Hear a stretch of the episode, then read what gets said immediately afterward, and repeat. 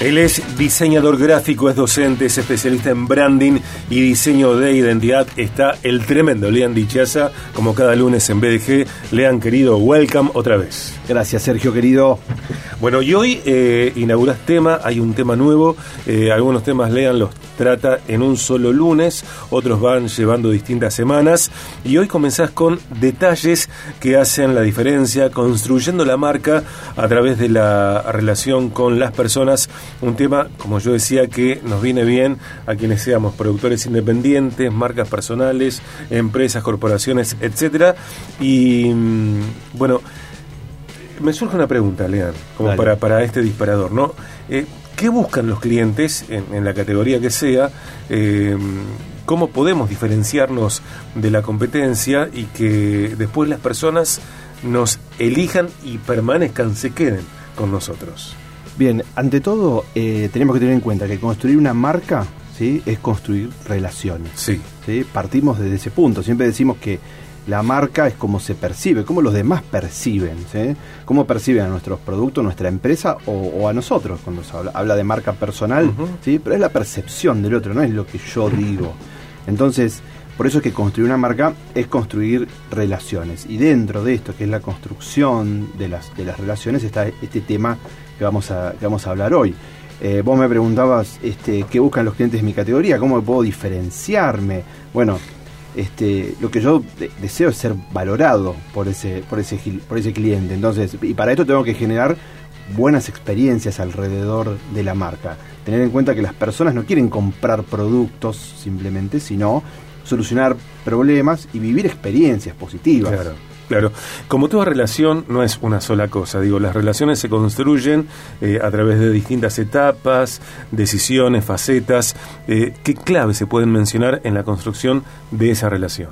Bien, ahí podemos mencionar creo que el valor de los detalles es, es fundamental, la actitud positiva, eh, el desarrollo, el, diseño de una, de una, experiencia, el compromiso con el cliente o con, ciertos valores, el desinterés a la hora de tratar con un cliente, todas estas son pequeñas claves que van haciendo la construcción de la relación. ¿Y un detalle puede hacer una diferencia? Un detalle, un simple detalle puede hacer una gran, una gran diferencia. El tema es que a veces no sabemos cuál es, qué detalle va a valorar cada cliente, entonces hay que pensar eh, varias, varios detalles, ¿no? Pensar pequeñas acciones que pueden, a nosotros como empresa, a veces puede costarnos incluso poco y nada, ¿sí? pero para el cliente puede ser muy importante. ¿Y cómo, cómo encontrar? ¿Cómo encontramos esos detalles? Bien. Eh, encontrar los detalles, primero que nada, es un, es un símbolo de, nuestro esfuerzo. ¿sí? Eh, encontrar esos detalles que hacen la diferencia va, va, a hacer que se vea la, nuestra intención, que nuestro sentimiento es, es, verdadero. Lo primero que podemos hacer, una forma de empezar, es analizando la experiencia del cliente. ¿sí? Es decir, sabemos cómo fue la experiencia del cliente, sabemos cómo es realmente en nuestro negocio, a través de nuestra página web. Eh, por ejemplo, ya le, hemos preguntado al cliente, le, preguntamos, al cliente constantemente si ha disfrutado de nuestro servicio, cómo la está pasando en este momento, que está a lo mejor recorriendo eh, el negocio, la tienda, la, tienda virtual. Eh, ¿Hemos podido solucionar su problema? Estas preguntas, si se hacen sinceras, son una gran diferencia y son preguntas que se pueden hacer durante o bien al final, al final de, haber visitado nuestras, nuestras oficinas, al final de haber dejado nuestra, nuestra página web. Lean, eh, me parece también que son preguntas simples, no rebuscadas, ¿no?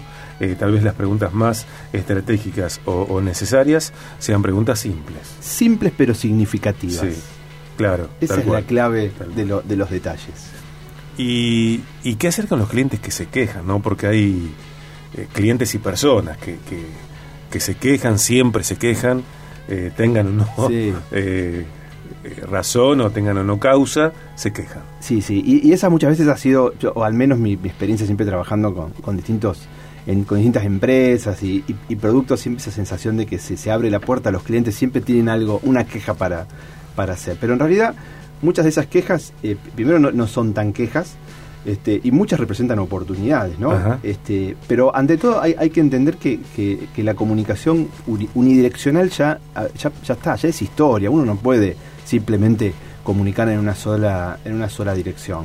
Hoy es necesario que, que haya un diálogo y que sea verdadero Sabés que eh, todas las, este, la, gente que, que sabe, que, que estudia estos temas, este, todos dicen que no sentirse escuchado es una de las primeras razones por las cuales alguien cambia de marca.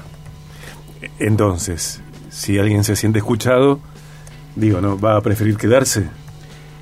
Existe una conexión, esto es lo que tenemos que tener en cuenta, una, una, una correlación positiva entre la experiencia que una persona tiene con una marca y su predisposición a volver a comprar e incluso recomendarla a otros. Entonces, si una persona se siente escuchada, tenemos que decir que sí. Esto es una es un gran un gran este, una gran ayuda para que la persona se mantenga con nosotros y nos recomiende, a pesar de que quizás haya vivido una experiencia primero negativa con algún producto, pero el sentirse escuchado es una experiencia positiva.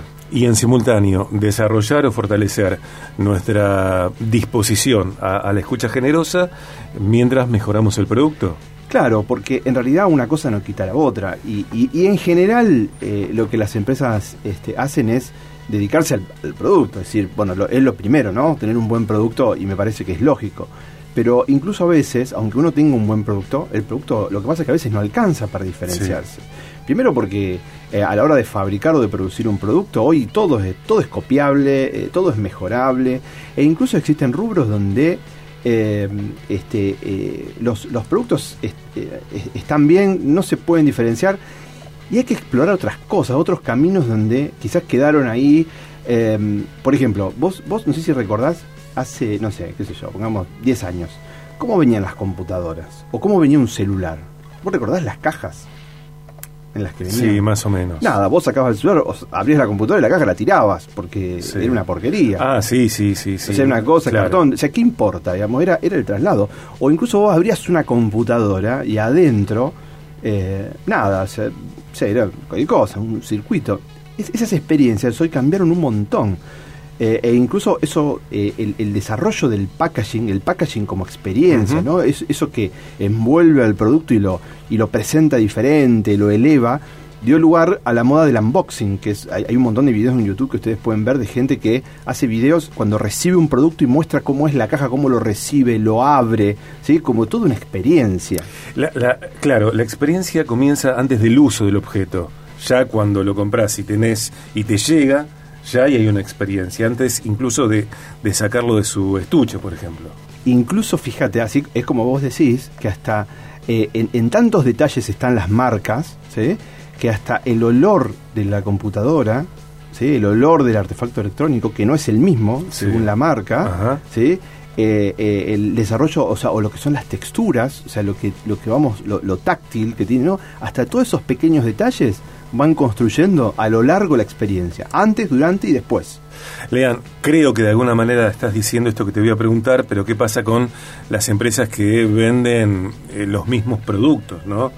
Que se basen en la venta de los mismos productos. Claro, eso puede pasar, por ejemplo, desde automotrices que vendan a lo mejor el mismo auto, se puede comprar en diferentes lugares, o incluso con los viajes, que vos también, eh, los viajes es un tiene mucho de servicio, pero el producto del viaje vos podés encontrar a lo mejor la misma oferta o el, mismo producto ofertado de diferentes formas. Sí, claro, bueno, tal cual. Bueno, ahí el detalle a la hora del servicio se vuelve fundamental y por algo son el tipo de empresas que más han desarrollado este tipo de, cuestiones, ¿no?